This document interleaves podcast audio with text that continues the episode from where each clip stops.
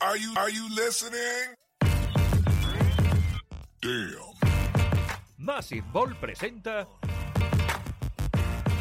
Yeah.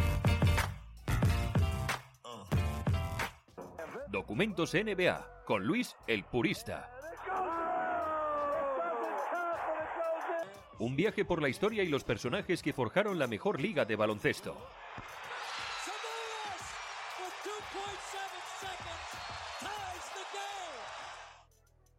Bienvenidos a un nuevo episodio de Documentos NBA. Hoy presentamos un programa corto pero intenso. Vamos a hablar del robo más famoso del siglo. Y no me refiero al furgón del Dioni, sino el efectuado por Larry Bird. Pero antes que nada, recuerda... Cuando las noches de NBA se hacen largas y los días pesados, siempre tendrás Massive Ball para pasar un buen rato. Tenemos que remontarnos a 1987, más concretamente al 26 de mayo. Lugar, el mítico Boston Garden, casa de unos Boston Celtics liderados por Larry Bird.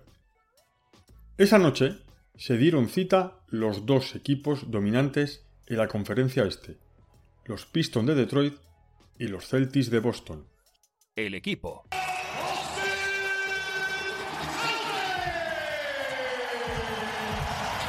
Los Boston Celtics eran los vigentes campeones. En la temporada 86-87 acabaron con un récord de 53-23, terminando en primera posición del este. El líder indiscutible era Larry Bird, bien secundado por Kevin McHale, Robert Paris, Dennis Johnson y Danny Ainge. En primera ronda se deshicieron con facilidad de los Chicago Bulls de Michael Jordan. La segunda ronda resultó más difícil de lo esperado, ya que tuvieron que ir al séptimo partido para vencer a los Milwaukee Bucks. El equipo.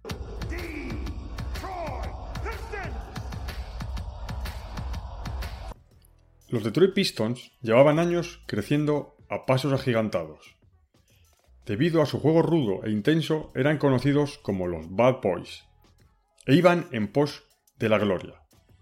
Con el Sia Thomas a la cabeza, esperaban su oportunidad. Con 52 victorias en la temporada, quedaron en tercer lugar. Su camino a la final de conferencia resultó más parecido que la de los Celtics. 3-0 a Washington y 4-1 a Atlanta Hawks. La estrella. Larry Bird es considerado uno de los mejores jugadores de la NBA. Con el equipo de los Boston Celtics ganó tres ligas, en el 81, 84 y 86. En 1992 formó parte del Dream Team que obtuvo la medalla de oro en los Juegos Olímpicos de Barcelona. Larry Bird comenzó a practicar el baloncesto en 1968, cuando ingresó en la High School.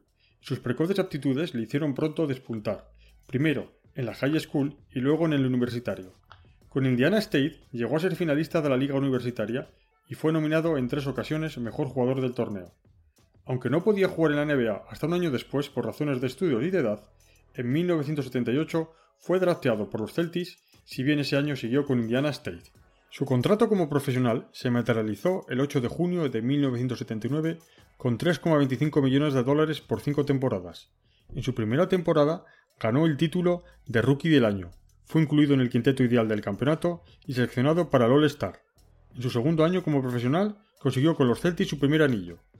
En años sucesivos, los Celtics se proclamaron campeones de la NBA las temporadas 83 y 84, 85 y 86 y subcampeones en la 84-85 y 86-87.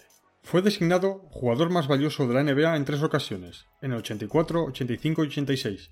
Es el único alero de la historia que promedió a lo largo de su carrera 10 o más rebotes, 5 más asistencia y 20 o más puntos por partido.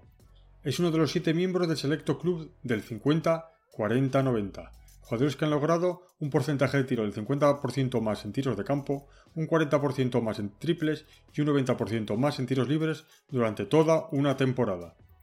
Es la única persona en la historia de la NBA en ser nombrado Rookie del Año, MVP de las temporadas regular, MVP de las finales, MVP del All-Star Game, Entrenador del Año y Ejecutivo del Año. El momento decisivo. Estamos en las finales de conferencia. Una serie muy ajustada, con el factor cancha a favor de Boston. Este ganó los dos primeros partidos y los Pistons hicieron lo mismo en su casa. Los dos equipos convirtieron sus campos en un fortín. por lo que daba ventaja a los Boston Celtics. En el quinto partido, los Bad Boys tenían en su mano poner el factor cancha a su favor. 107 a 106 a favor de Detroit. Larry Bird entra a canasta y su tiro es taponado. El balón, tras rozar en un jugador local, sale fuera.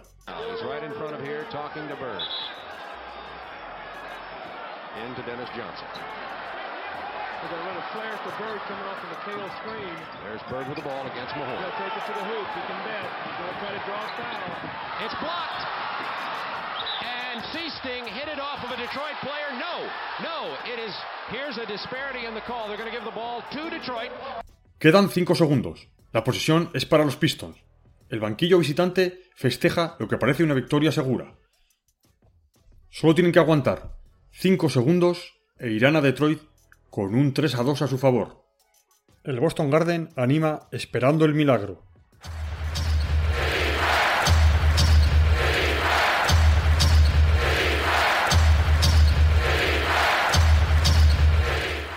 Isaiah Thomas en la banda espera el balón del árbitro. Unos segundos y las finales de la NBA estarían más cerca. Balón en las manos de Thomas. Un pase rápido hacia su compañero Billy Lambier. Nada puede fallar. De la nada, como si de una aparición se tratase, aparece un jugador, Larry Bird, intercepta el pase y se queda con el balón. Una coreografía perfecta. Bird ve el corte a canasta de Dennis Johnson y el pase es perfecto. Canasta de los Boston Celtics y victoria.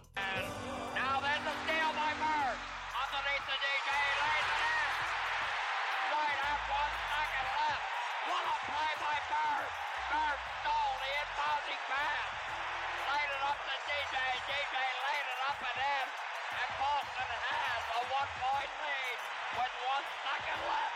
Oh my, this place is going crazy. Hasta aquí el episodio de hoy donde Larry Bird demostró el por qué es una leyenda de la NBA. Espero que os haya gustado y recordar lo que siempre digo. Cuando las noches de NBA se hacen largas y los días pesados, siempre tendrás Massive Ball para pasar un buen rato. ¿Te está gustando este episodio? Hazte fan desde el botón Apoyar del podcast de Nivos. Elige tu aportación y podrás escuchar este y el resto de sus episodios extra. Además, ayudarás a su productor a seguir creando contenido con la misma pasión y dedicación.